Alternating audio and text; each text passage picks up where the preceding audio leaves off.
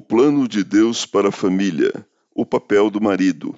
Maridos, amai vossa esposa e não a trateis com amargura. Colossenses capítulo 3, verso 19. O papel do marido é amar sua esposa. Mas com que tipo de amor? Quais as implicações desse amor? Ao marido é ordenado amar sua esposa como Cristo amou a igreja. E como Cristo amou a igreja? Com amor perseverante. Ele amou os seus e os amou até o fim. Também com amor sacrificial. Cristo amou a igreja e a si mesmo se entregou por ela. Ele amou a igreja e deu sua vida por ela.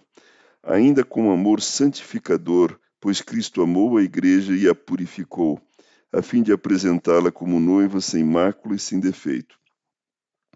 O marido deve cuidar da vida espiritual da esposa. Ele é um líder servo de igual modo, o marido deve cuidar da vida emocional da esposa. A Escritura diz que aquele que ama a sua esposa, a si mesmo se ama, pois ninguém jamais odiou sua própria carne. Antes, a alimenta e dela cuida.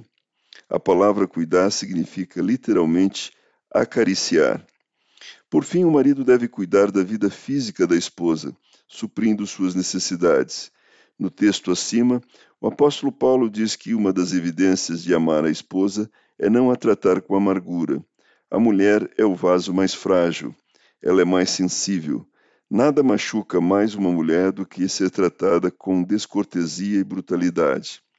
O marido deve ser pródigo nos elogios e cauteloso nas críticas.